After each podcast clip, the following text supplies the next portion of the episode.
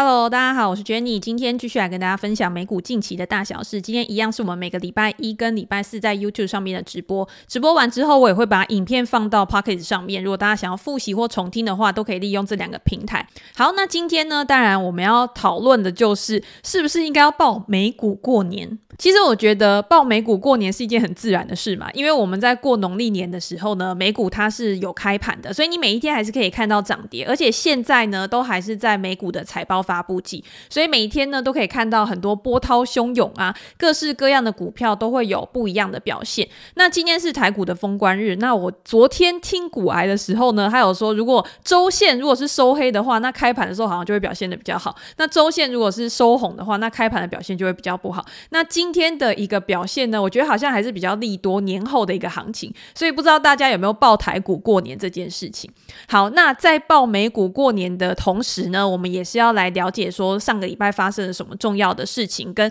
这个礼拜即将要发生的事。那上个礼拜最重要的事情呢，当然就是非农就业数据的公布。我觉得这一次的非农啊，也还蛮具有指标性的意义，再次的去说服大家说，美国的经济真的是还不错。那大家也不要太期待。三月的时候就会开启降息的一个动作，在上个礼拜五，大型的科技股表现还是非常强势。我觉得就是延续着几家科技巨头开出来的财报都是优于市场的一个预期，甚至在 Meta 的部分，它一天就大涨了二十个 percent，跌破很多人的眼镜。但是在我们前两季在跟大家分享 Meta 的财报的时候，其实就有讲到，不管今天是它二零二零年整体的 EPS 预期啊，或者是在它当时的股价，其实都还是处于一个比较合理的水位。那要怎么样去了解说这个价格还是处于合理的水位，去跟它过去的本益比相比？如果你今天它的本益比呢，还是跟过去的区间上下值都是在一个没有过高的一个情况之下，我自己就会觉得好，那我要看它未来有什么样的一个催化剂。它现在呢有在。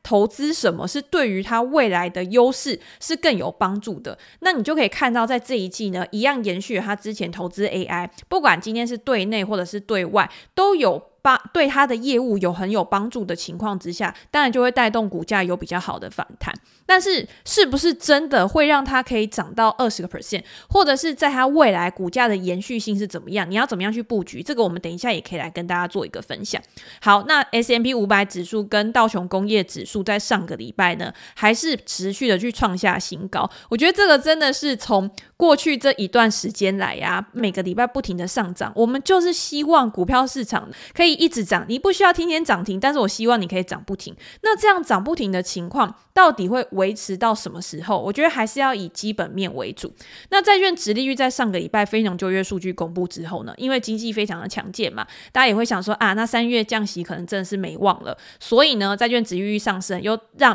债券的价格有比较弱势的一个情况。那这个时候是不是也可以去做债券的一个逢低加码，或者是把你自己的债券部位去补到你原本资产配置？就希望去控制的一个水位，我觉得这个是大家可以去思考的一个事情。在过年的期间呢，你就可以慢慢的去了解，说你到底是适合什么样的投资组合。好，那。早上呢，大家不知道有没有在看一些即时的消息啊、记录？鲍威尔他也有接受 CBS 新闻的一个访问。那在这个访问里面呢，他就有去提到他对于未来利率的一个预期。其实他已经有说了，他说央行啊，现在已经不是重点在关注通膨这件事情，他的重点已经决定说我要怎么样去决定我什么时候要开始降息。可是现在的经济成长呢，意味着说央行并不需要马上去做决定，我可以。可以再多等一段时间，多看几次的经济数据，来决定说我到底要在什么时间点去降息。在这个访问里面呢，其实也去暗示了年终的时候可能就会开始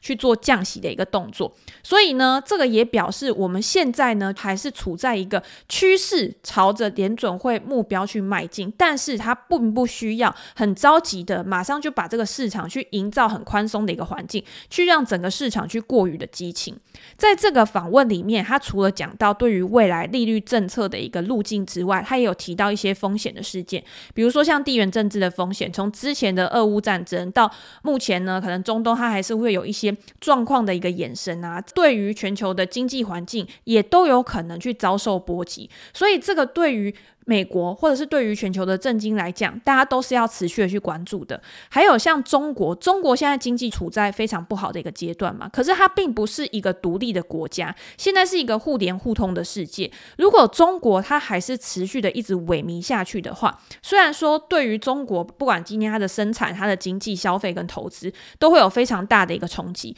但是对于美国呢，多多少少也会有一些影响。而且对于全球的资本市场来说，比如说欧洲。比如说日本，其实跟中国它之间，不管是贸易往来，或者是资金在选择他们想要停泊的地方的时候，他们其实也有还蛮大的相互关联性。这个也是鲍瑞尔他今天在访问的时候有去提到的一个问题。还有像商业房地产，这个是最近呢非常多人投资人他们在讨论的一个主题，因为商业房地产的波动会去导致银行股呢，他们有非常大的一个重挫。可是鲍瑞尔他在访问里面他有提到。他们有去研究过这些大型银行的资产负债表，就是一个可控的范围。所以，如果你去关注这些规模比较小的区域型银行的话，确实他们会遭受到一些挑战。可是呢，联准会他也会密切的去关注，而且去跟中小银行去做合作，希望呢可以去降低风险发生的一个情况。来确保呢，这些中小银行他们有能力去度过这一段时间。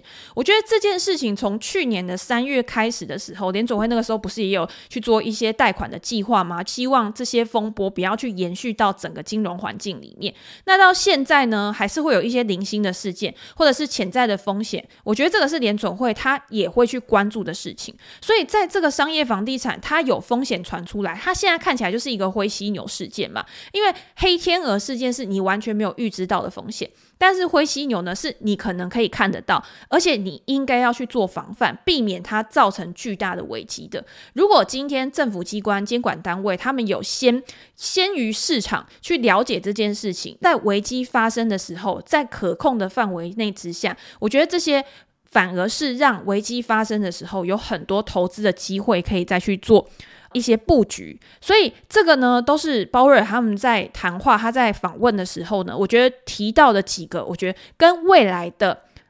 走势会有很大关联性的一些地方。好，那今天像 OECD，它有去发布它的经济预测。那在经济预测里面呢，它当然也是重复的去强调说，大家不要觉得现在这个通膨的事件，从二零二一年开始之后呢，已经逐渐的被淡化，已经不会成为下一个风险。OECD 呢，它反而是比较保守的，可是呢，它对于经济的一个表现，它感觉还是偏向比较乐观的。比如说呢，他认为。在二零二四年的时候，全球的经济成长还是可以达到二点九 percent。虽然在二零二三年的时候，它是达到三个 percent 以上，看起来好像二零二四年是有所放缓。不过呢，都还是维持在一个成长，也就是说软着陆的一个情况呢，似乎还是可以去达成。所以这个对于整个经济、整个资本市场来说，我觉得稳健保守就是一个最好的路径。大家不要过于的亢奋，但是也不要过于的悲观。有的时候呢，走到一个中庸之。知道，反而可以走得更长远嘛。好，那我们回到上个礼拜最重要的非农就业人数，大家可以看到，非农就业人数一样是高于市场的一个预期的。一月增加的就业人数呢，达到三十五点三万人，是一年以来最多的一次，而且他也去上调了十二月的一个数据。所以在这样的情况之下，大家都知道就业市场是非常的稳健的，失业率呢也。比预期的还来得低，本来大家会讲说，诶，这个月应该会上升到三点八个 percent 吧，可是出来的时候大概就是只有三点七个 percent 左右。薪资成长呢，也是超过市场的预期的，平均时薪月增零点六个 percent，比去年同期还要成长了四点五 percent。那大家这时候就很担心啦，时薪又开始上升了，那会不会是通膨又要升温？但是呢，主要的原因是因为过去这一段时间其实天气很恶劣，那天气的因素去影响了工时的减少。那工时的减少，当然就会造成时薪的增加嘛，所以它可能只是一个波段的一个过渡而已。再过一段时间呢，又会慢慢的调整成比较正常的一个情况。所以目前看起来呢，就业市场它真的也不是大家要去关注的一个地方。好，那我们在呃上一集的节目的时候有跟大家提到，欧洲跟美国或者是其他的国家，目前看起来呢，整个全球的市场都是在越来越好的情况嘛。只有中国呢，因为不不管是政策啊、房地产啊、国内的消费跟经济，都处在比较下行的一个趋势。那如果我现在想要去做布局的话，除了美国之外，我们那天也有讲到欧洲的估值呢，看起来还是比较低的。那就会有人问到一个问题：那如果我今天要去投资欧洲的话，那是不是我要投资的股票呢，也是要去挑选一下？比如说，我可能要跟美国一样，因为生产力最旺盛的就是科技股类嘛。那如果今天欧洲的科技股它也有很好的发展的话，那我可能就比较不要去投资欧洲比较大宗的，可能像我们上次讲的奢侈品啊，或者是一些传产的行业。所以今天呢，我就来补充，就是。过去这一段时间，其实连欧洲人他们都自己想到，他们觉得说，我今天我生活在欧洲，虽然说呢，看起来好像欧洲有些股票它反弹的也很凶啊，可是整体的股票市场它的表现就是没有美国好嘛，所以我干脆我就直接去投资美国股市就好了，我为什么还要去投资自己的国家或者是这个欧元区的一个股票市场呢？大家也可以看到，我们在图面上呢，可以看到欧洲啊，它目前来看，其实它整体的估值呢还是低于美国的。那尤其是呢，我们过去知道比较好的股票，像是 LV 啊，或者是像诺和诺德啊，其实这些公司虽然说它身处于欧洲，但是它主要的获利来源，它的营收来源呢，其实都是来自于美国、欧洲的。经济在过去一段时间确实它的表现是低于美国的，尤其是在去年的下半年或者是到年底的时候呢，它的经济因为通膨可能还处在比较高，然后央行呢也没有要过度去放松的一个意思，所以它在最后三个月的时候是停滞不前。二零二三年欧。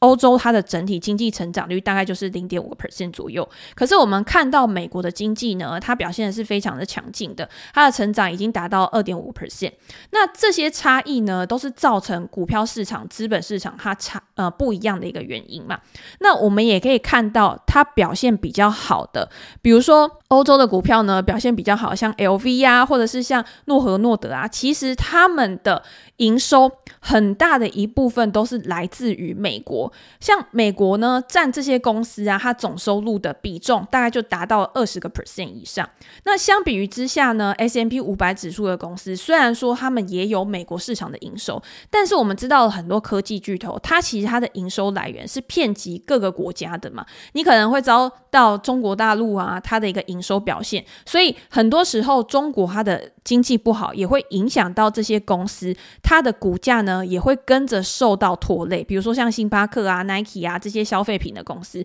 其实也都有很大的一部分是因为中国市场的一个萎靡，所以造成他们股价估值的一个下滑。那像艾斯摩尔啊，或者是像空中巴士啊，其实他们也都是在整个市场里面是行业中的领导者。可是呢，他们主要的营收来源呢，也不是只有在欧洲而已。所以这个也导致你今天你在买这些股票的时候呢，它其实多多少少也是会受。到全球经济环境各个国家，它市场的表现去受到影响。可是你要知道，过去这一段时间呢，因为很多的坏消息，比如说经济下滑的一个原因啊，或者是很多这些公司它受到衰退影响而带来的负面效果，都已经慢慢的去消散了。那未来呢，也还是有可能会有进一步的一个上涨。所以呢，这个也是我们在上一集的时候，为什么跟大家讲欧洲的股票可能表现呢，还是会。吸引人的地方，为什么资金会去流入到欧洲的股票市场？就是因为这个原因。我们再来看下一个，随着美国的股票市场创下新高。因为很多的市场就会想说，那有没有地方是还没有上涨，有潜在的一个催化剂，可以去让我有更好的超额报酬的？所以呢，现在大家市场里面呢，最看好的第一个当然是日本嘛，再来就是欧洲，再来就是中国市场，有没有可能会在政策的激励之下，也有一个落地反弹？那这个呢，是大家今年最关注的一件事情。那如果呢，我们今天去看到。调研机构，他去追踪说，已开发市场的股票基金，它的资金流入啊，到底是流入到哪一个市场里面？我们也可以看到，在一月的最后一个礼拜，像美国、日本。全球的股票基金，它其实都有非常强劲的资金流入，也就是市场对于这些风险性的资产啊，它的偏好度随着经济越来越好，随着经济的复苏，它的青睐程度，大家也更愿意去拥抱风险。那欧洲的股票呢，在去年表现的比较不好嘛，它的资金的赎回量是比较大的，但是到了年底的时候呢，也开始慢慢的看到资金逐渐的去回流，所以这个就是。跟我们之前去观察到的一样，像日本的股票基金呢，它已经延续了从二零二三年第四季以来，一直不断的有新的资金去流入。像我们之前去提到了巴菲特，巴菲特也说他一直在持续的去买入日股嘛。那五大商社里面的社长呢，他也有告诉我们说，诶。巴菲特之前呢，好像本来说他不会超过九点多个 percent 嘛，但是现在看起来呢，很有可能在未来，巴菲特他的持股的比重也会越来越重。那原因是什么？第一个当然就是日本的股票市场呢，它。受到中国的资金外流的影响，它其实吸引了很多中国的想要投资中国的资金，因为中国的经济真的太烂，股票市场也不好，所以它就流入到日本的市场里面。第二个呢，是在中国经济开始复苏的情况之下，对于日本来说也会有好处。那好处是什么？因为中国它的需求开始增强了，所以在日本啊，或者是欧洲，它的一个出口的增量上面，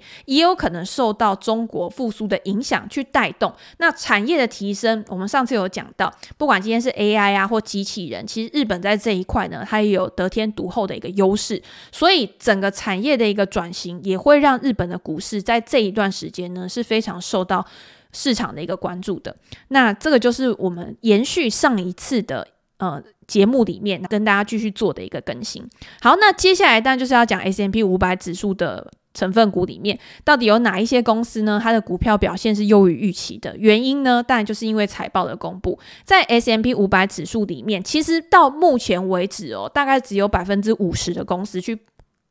公布了他们上一季的财报。那在这些财报里面呢，其实有百分之七十二的。公司呢，它的营收跟获利，它的获利是高于市场的预期的。大家好像觉得说，诶，超过七成好像已经很高了。但是呢，实际出来的数字呢，是低于过去五年跟过去十年的一个水准。也就是这些公司它公布出来之后呢，其实相比于之前优于预期的一个表现，其实还是稍微比较偏弱的。而且呢，这些公司里面呢，有很多大幅高于预期的公司是什么？像是科技巨头，像是科技股，他们的表现是比较。好的，所以你可以看到，像七大科技巨头里面啊，它高于前一季或高于去年的表现的，是大幅优于剩下来的公司跟 S M P 五百指数整体的公司。那除了这个之外呢，像医疗保健或者是能源啊，或者是非必需消费类啊，它公布出来的获利数字。其实也是比较漂亮的。那像金融啊这些公司，它其实就是拖累 S&P 五百指数的一块。好，那如果今天我们要去看的话呢，那哪一些公司是最值得关注的？在上个礼拜我们已经跟大家分享过微软啊，或者是 Google 啊这些公司，可是呢都比不过 Meta 单日大涨二十个 percent，单日市值增加一千九百七十亿，创下了历史记录。我们可以看到呢，在过去这一段时间呢，前十大就是单日。市值创纪录的本来是 Apple 公司，它是在二零二二年的十一月的时候创下了单日涨幅最大，现在已经被 Meta 取代了。更好笑的是呢，如果大家有去看过去的记录的话，单日跌幅最大的，我记得也是 Meta 公司，好像是在二零二一还是二零二二年的时候，那个时候呢也是公布出来财报不如预期，它就是公布，嗯、它有一段非常惨淡的一个时期嘛，所以 Meta 现在呢不断的创下纪录，不管是自己的记录或者是整个市场的一个记录，为什么它会有这么好的表现呢？在过去这几年呢，Meta 其实有做了很多不一样的一些措施嘛，比如说它在之前最让大家所熟知的就是亏钱、不断去投资的元宇宙业务。那到后来呢，因为 AI 趋势的发展，所以他也慢慢的去把整个市场的重心呢，去导入到他在 AI 的投资上面。那在 AI 投资上面呢，他对内当然，我今天广告的收入呢，如果可以受到 AI 应用的提升的话，那当当然这个就是第一个最重要的一个原因。那为什么可以呢？是因为今天使用者，我们用户呢，在使用 Meta 的。旗下 Family Apps 的时候，比如说像 Facebook，譬如说像 IG 的时候，它可以根据更好的演算法去提供给你你想要的东西，甚至是可能提供给你一些新奇的东西，让你的眼球呢持续的去留在这个平台上面。那当你的参与度增加的时候呢，广告主当然更愿意去投钱，因为他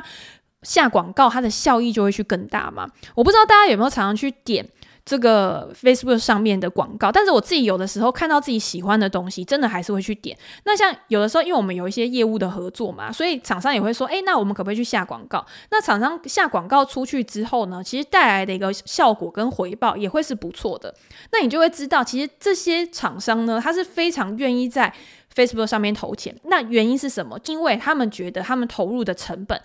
跟他们相比带来的成效。如果今天它可以带来更好的回报的话，他当然愿意投入更多的资金。这个也是为什么他可以去创造一个正向的循环。那除了这个之外呢，Meta 它把它这些工具呢，也可以去对外，比如说它今天它的大型语言模型，它不是就用开源的方式。那它在它的财报会议里面呢，还有提到，我今天把我的语言模型去做开源了之后呢，第一个是我可以去加速 AI 产业的发展，而且第二呢，我可以去吸引更多的呃对这一块。呃，很好的人去加入到我们的公司，所以呢，在这个部分呢，它可以有更好的一个发展空间。那 Meta 呢，它在这一段时间，除了这些之外，它也不断的去删减它自己的人力嘛。所以，在它删减人力去提高营运效率的同时，它在 AI 这一块呢，又有持续的去提高它的一个获利能力。那再加上呢，他的现金也是非常充沛，所以这一次呢，他也告诉我们说，他要去支付股息了，而且他还要新增五百亿的回购金额，这个就让市场更有信心说，哇，那你现在除了持续的去烧钱去做这个 AI 跟元宇宙的，把它变成一个 Meta 宇宙之外，你还可以用这样的方式去回馈股东，让大家觉得说 Meta 是一个很好的公司，又重新的对它去提振更好的信心，跟更多的一个。呃，资金的投入好，那这个时候大家就要想了，我今天我每股可能也才投入，呃，支付股息也才一点点而已。我今天如果去换算值利率的话，其实根本就没什么。为什么这件事情呢会那么的激励投资人？我觉得这个就是市场上面它一个。呃，情绪的一个发酵，比如说一家公司呢，它如果正在处于高速成长周期的时候，我今年我赚来的营收，我去扣掉我的成本，去扣掉我的费用之后，很多的美国成长股它都还是处在亏损的一个状况。你更不用说还要把它今天的资金去拿来去回馈给它的股东。我现在呢，就是要去扩大我的市占率，就是要去增加我的竞争优势。所以股东权益呢，是我之后才会去想的事情。那这个时候就有一个转捩点啊，如果我今天从一个高速成长变成一个稳健成长，甚至是我已经预期说，我未来每一年的现金流都可以持续去做增长的时候，那我要怎么样去满足我的股东？我要怎么样去创造更大的股东回报？第一个就是用回购股票的方式，因为回购股票它其实有税负上面的一个优势嘛。第二个就是我可以开始去支付股息，所以你可以看到像 Apple 啊，像微软啊，他们其实都是有支付股息的公司。尤其是巴菲特他在买 Apple 之后呢，他常常就讲，Apple 不管今天是在回购股票，或者是支付股息，它其实就是一个可以躺着赚，因为你今天回购股票的，你等于在外流通的股数变少嘛。你今天你不用做任何的事情，其实你掌握公司的股权的份额其实就变大。那再加上 Apple 在过去这几年呢，它持续的每一年都去提高它的股息，那每一年都去提高它的股息之后呢，你每一年按照复利的一个效果来说，股息跟资本利得带给你的总报酬，其实也是逐年的在增长。这个就是值得长期持有的公司，它具有的一个非常大的特色。那 Meta 它现在也加入了股息成长的一个行列。如果它未来真的资金一直不断的在成长的话，它也可以每一年的去调升它的股息。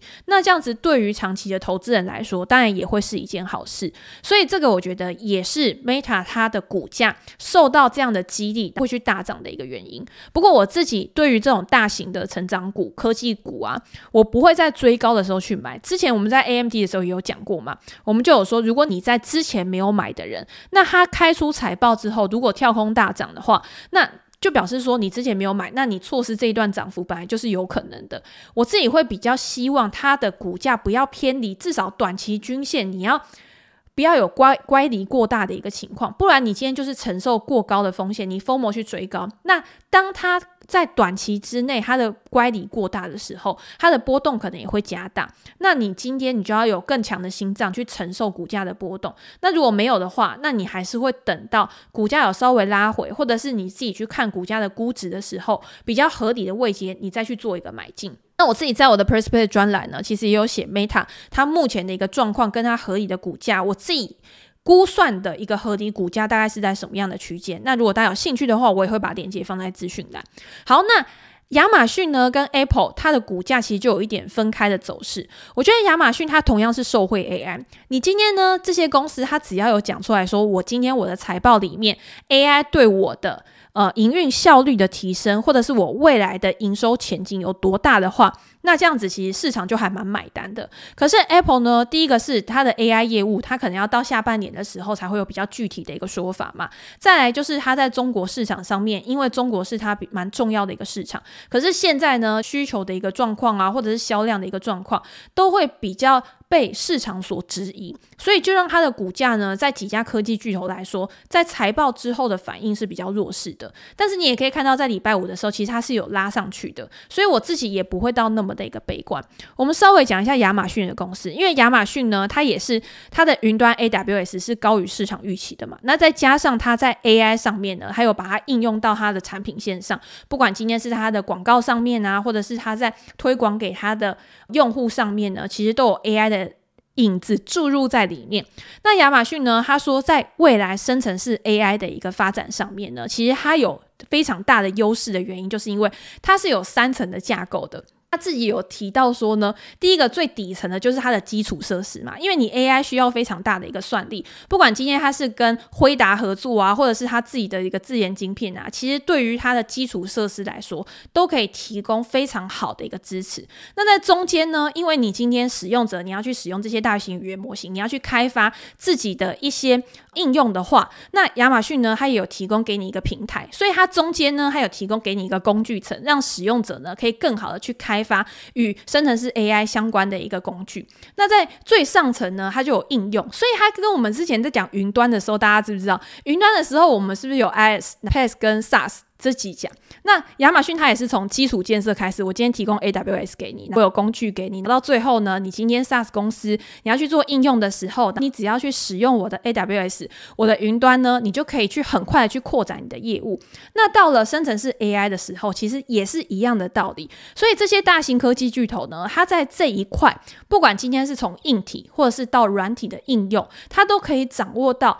第一个是我今天我有大的资本，我可以持续的去投入。那未来呢，比较中小型的公司，你要去加入到这个市场的时候，你还是得透过我，我还是可以去做一个包租公的一个角色。那我觉得这个就是这些公司为什么在这一段时间呢，七大科技巨头或者是跟 AI 有更相关的呃产业结构的一个公司呢，它可以有这么好的一个股价表现。好，那包括 AWS 是它目前很重要的一个催印钞机，然后它的电商呢又开始持续的在它之前投资物流硬体的一个设备上面呢，它现在它的效率也大幅的提升，甚至是它在每一个去出售它的成本去。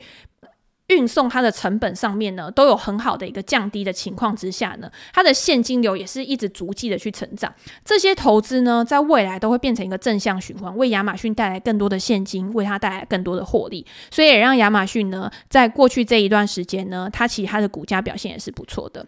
那 Apple 其实也是一样，Apple 呢，它它现在它欠缺的就是让市场觉得说它是一个很有想象空间的一个公司，因为 Apple 在过去一直以来，它都是属于那种比较保守的。我今天等别人做了，我都先不要做，我等到这个市场呢，可能看起来真的已经比较成熟了，或者是我真的已经把我的产品已经搞好了，我一出来，我可能就是要惊天动地，我可能就是要让整个市场都去买单。所以你也可以看到，在它的 Vision Pro 出来之后呢，其实市场对这个东西它也是充满期待的，可是这东西是不是一个新的东西？其实也不是。现阶现阶段呢，你要怎么样把这个硬体去结合你未来的软体，去扩大这个市场，去强化你的生态系？市场想要听到的是这个，可是现在呢，Apple 并没有办法提出一些很具体的贡献，或者是很具体的数字，所以呢，也让市场其他的分析师呢，他可能会丢出一些比较保守的言论，比如说像。呃，Apple 的分析师嘛，就是郭明奇，他也是一个很有名的分析师。他就看 Apple 的未来的手机呢，可能在需求上面，它可能会有一些下滑，因为毕竟可能竞争的地方啊，或者是你今天你要怎么样去更好的去扩大你的需求，他觉得在这一块呢是稍微有质疑的。那如果今天 Apple 它最重要的手机这一块收入呢，虽然说现在已经逆转了过去四个月四四季。都下滑的一个局面，它的营收在这一季呢已经有年成长两个 percent 的，但是呢，包括像 Mac 或者是 iPad，它可能还没有一个很好的反转趋势。那未来如果有新机持续的去推出来的时候呢，它这一块才可能会有比较好的一些反应。那好，那所以呢，在服务方面呢，这个就很重要了。你今天要怎么样把你的服务再去结合到你的硬体上面？这一次的服务收入呢，其实也是还不错，而且占 Apple 总营收的比重。呢，也开始去增加了，所以你可以看到 Apple 它在它的毛利率或在它的利润率上面都有所的提升。我自己来看，我会觉得说 Apple 它还是一间很值得长期持有的公司，尤其是它现在它的股价呢，相比于我们刚刚讲的 AI 股，AI 股都是比较强势，一直不断的创高嘛。可是 Apple 现在它比较偏向弱势，而且它已经到了年线的位置。那在这个地方呢，我就会特别去关注。那如果现在大家都比较看淡它，如果大家现在都比较不看好它未来的一个表现的话，是不是在这边呢，反而是一个可以去逢低布局的机会，让它在未来如果真的重新抛出了一个新的话题，去引燃市场的兴趣的时候，你就可以搭着它的长期顺风车，再去做比较好的表现。那为什么我们有讲说 Apple 呢？它也是一个比较值得长期持有的公司。大家可以去看到过去一年股东回报最好的公司、最高的公司，这些公司呢，包括了你今天回购股票，包括你今天去支付股息。第一名还是 Apple 嘛？第二名呢是 Alphabet，第三名呢就是微软，第四名呢是埃克森美孚，第五名呢是 JP Morgan，摩根大通公司。那 Apple 呢，它光是股票回购，其实相比于其他的公司来说，它真的是非常非常有。本钱，因为它的现金水位就是非常大的一个公司，这个也是今天呢，Apple 它可以为什么我今天我在新的产品上面，我不一定要做第一个，我就是稳健的去做就可以了，因为我不管今天是在逆风、景气好或景气不好的时候，我的现金水位够，我今天还是可以去满足我的投资人。那我慢慢的去把新的产品去做推出的时候，让这个市场慢慢的去发酵，我觉得这个才是长期投资的时候我们要去关注的东西，不是只有营收的大幅增长才是最重要的。今天营收的大幅增长，只是它让我们知道说它是处在一个高速成长的产业上面，但是更重要的是获利能力的提升，因为获利能力的提升是可以告诉我们这些公司它在产业里面具有领导的地位，它具有定价权，它具有更好的一个现金的呃获取能力。那这样子，未来呢，如果今天市场逐渐饱和，或者是市场竞争开始变大的时候，它也有办法去巩固它的获利能力。那它的估值也才有办法一直维持在一个很稳定的一个水准。好，那油价呢，当然也是非常重要的。我们刚刚讲到埃克森美孚嘛，那在上个礼拜的时候，它也去公布了它的。呃，营收跟获利的一个表现，不管今天是埃克森美孚或者是雪佛龙，其实他们的获利呢，都还是维持在一定的水准之上。可是他们的股价表现呢，反而是没有那么好的原因呢，就是因为这些公司呢，它受到油价的一个拖累。虽然说它现在还是可以很稳定的去支付股息，但是呢，这些股息它可以去维持的期间到底还有多少？我今天还是可以一直不断去增加我的股息嘛？那今天要增加股息最重要的。因素就是我今天我的获利能力还是可以持续的去提升。那能源股它获利提升的最主要原因，当然就是油价的一个强势。可是油价在最近呢，它的表现其实也是相对比较弱势的，尤其是在供过于求的情况之下，现在市场会认为说，诶，好像供给已经开始慢慢的去扩大了，可是需求呢，只是维持稳定，并没有像之前一样有激增的一个情况。那这样子会不会导致油价在未来呢，还是会偏向比较弱势的一个局面？我觉得这个还。是是有可能的，所以今天如果能源股它只是去靠扩大它的产量去冲高它的营收而已，可是呢，就像我们刚刚讲的，它没有办法去靠供需的一个情况调节，我今天要怎么样去创造我的一个获利，让我的获利可以去持续的增长。这一块如果没有做到的话，那市场当然对于这种获利可能不会有非常好的成长的一些愿景的公司，它的估值当然就会去慢慢的一个下修。所以这个也是我。自己在过去这一段时间，有跟大家分享说，如果你今天你想要找的是具有成长性的公司的话，我觉得能源股它可能在这一段时间，因为之前的一个极端高价的时间已经过了，那未来呢，它上涨的空间可能会有限。那如果你今天是以长期，我只是想要领股息而已，那雪佛龙跟埃克森美孚呢，或许现在它的值利率还是高于整个 S M P 五百指数的平均，但是呢，相比于它未来有可能它的估值、它的股价会有下行的一个风险，你今天你赚了股息，但是是你的资金压在那边，比较没有办法灵去灵活的运用的时候，你就要去衡量你的资金效率配置在这样的公司上面是不是一个最好的选择。好，那如果大家有任何想法，或者是你想要了解进一步的财报资讯的话，呃，我在我的 Press Play 专栏呢都有写跟最新的财报相关的公司，还有我自己比较喜欢的公司。那大家有兴趣的话，我都会把链接放在资讯栏。那现在呢，我们就来分享。线上的人他有什么样的一个问题？第一个是 LC 说想问 Open 现在适合布局吗？我觉得 Open Open Door 它商业模式呢，其实就是跟房地产息息相关嘛。那我记得我在前几集的时候有跟大家分享说，其实我在今年啊是还蛮看好房地产这个产业的。那房地产当然你今天要说细分的话，它有很多，比如说像建筑商啊、房屋修缮啊，或者是像 REITs 啊，或者是像这种这种就线上比较新创型的。我今天就是依靠线上去做房地产的买卖跟交易。甚至是如果像 Zero 的话，它可能就是还有一些广告的收入啊。可是 Open 呢，它比较让我比较有担心，或者是比较会打一个问号的。就今天呢，他在做这个事业呢，他比较像偏向是我今天我去买房子，我去卖出那。讲比较好听的一点呢，是我今天去简化这个购买的流程。可是，在这个过程里面呢，我还是需要花费很多的成本。比如说，我要怎么样去做修缮？那如果今天房地产的价格波动比较大的时候，那我也我的获利表现是不是也会有比较大的一个波动？所以现阶段呢，目前还是处在一个比较高利率的情况嘛。那这个利率的情况呢，你可以看到，大家对于联准会呢，还是有比较多的一个不确定性。那我觉得，对于 Open 来说，它当然也会有比较敏感，或者是它波动股价波动比较大的一个情况。可是我们也要看，在最近这几个月啊，Open 的股价其实它就是呈现一个反弹上扬的一个格局。所以今天以基本面来看呢，我自己会比较有担心，说它未来还是有一些不确定性风险。但是市场呢，它告诉我们就，市场已经觉得这个市场它就是在回温当。中去推升它估值的一个上涨，所以如果今天有一个你自己比较设定好的风险报酬比的话，我是觉得可以把一些资金去布局在 Open 上面是没问题的。但是如果你今天你会觉得，哎，我今天配置在这样的公司上面，可能。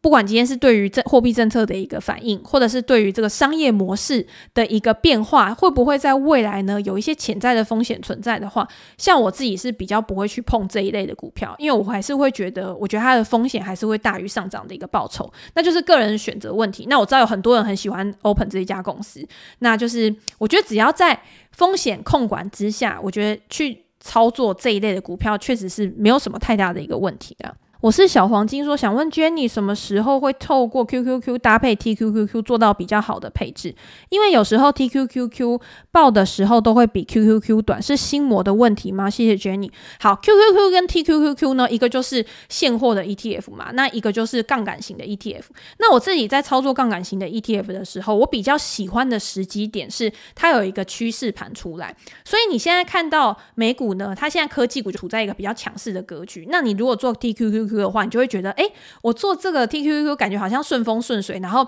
一路向上，然后我抱起来也会觉得很舒服。那什么时候比较不适合做呢？在盘整的时候，因为杠杆型的 ETF 它在盘整的时候呢，因为它的一个日波动就是你每一天现货波动的三倍嘛，所以如果今天它是在盘整盘的时候呢，你就会觉得你今天好像没有什么太大的一个变化，但是呢，你又有可能去支付比较高的成本。今天不管是价差啊，或者是你今天在 ETF 的持有成本上面，其实都会比 QQQ 还来得大，所以在这个时间点呢，我就会比较倾向于使用 QQQ。那 QQQ 呢，也更适合作为长期投资的配置，所以我觉得就是用这样来区别，你今天你要做的是长期持有还是波段交易，去选择你要用杠杆型的还是现货型的。那第二个是呢，你资金配置的选择上面，如果呢，你会希望说，好，我今天呢，我就是看好 QQQ 的一个发展，那在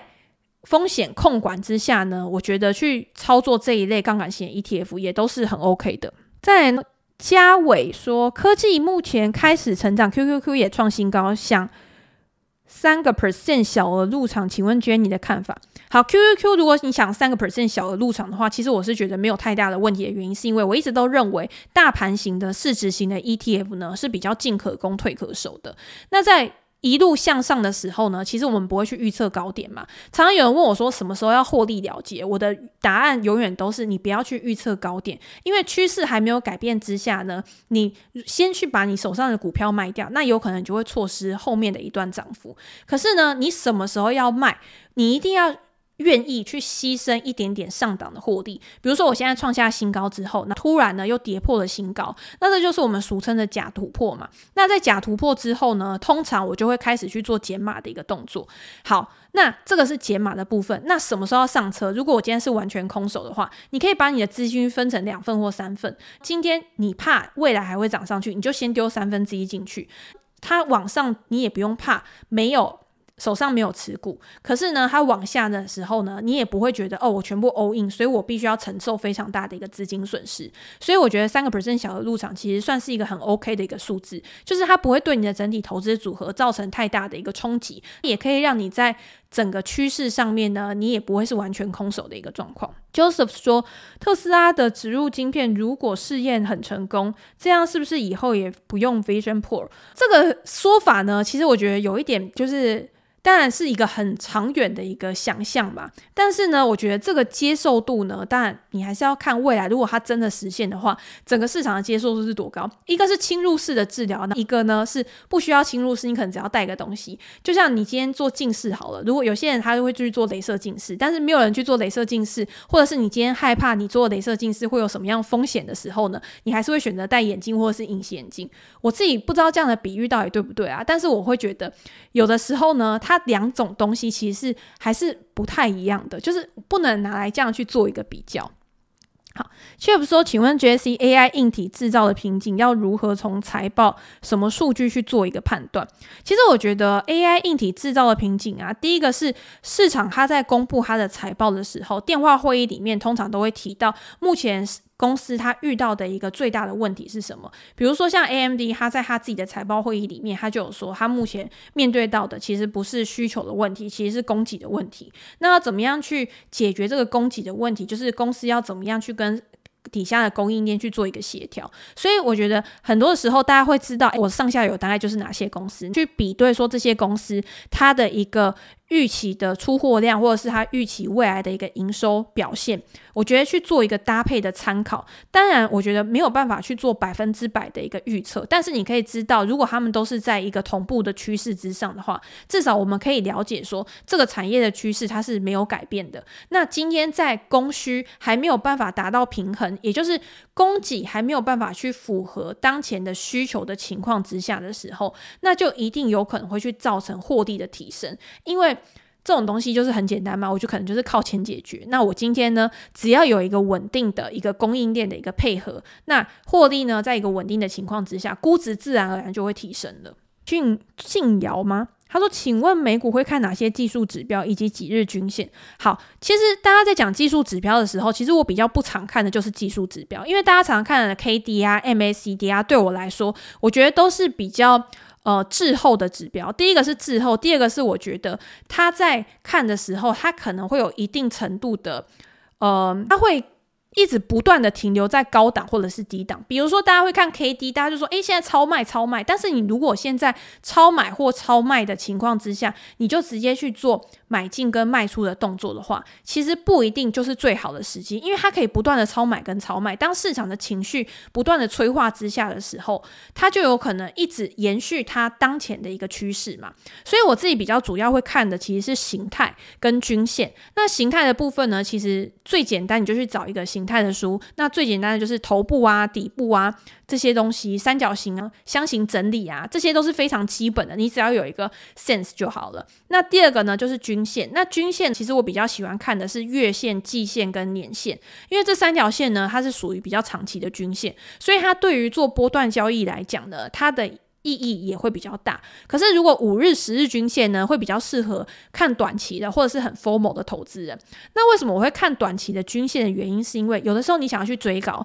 但是呢，它又距离短期的均线乖离过大的时候，它可以帮助你冷静一下，可以让你不要有 over trade 过度交易的一个风险。只要拉回到比较短期的均线，比如说十日线好，你再去做，那至少你不会再买在一个极端高值嘛。可是我自己还是比较喜欢看有没有可以回到月线啊，或者是季线的时候，再去做比较大笔的呃资金的投入，这样对我来说，我觉得也会是比较保守跟稳健的。好，那今天呢就先跟大家分享到这边。如果大家有任何问题的话，也欢迎在留言或者是给我评价。我们在之后的影片里面也会再继续的跟大家分享。那也预祝大家新年快乐，希望大家都有虎虎不对，今年是龙年，希望大家呢龙年行大运，好运龙虎利，拜拜。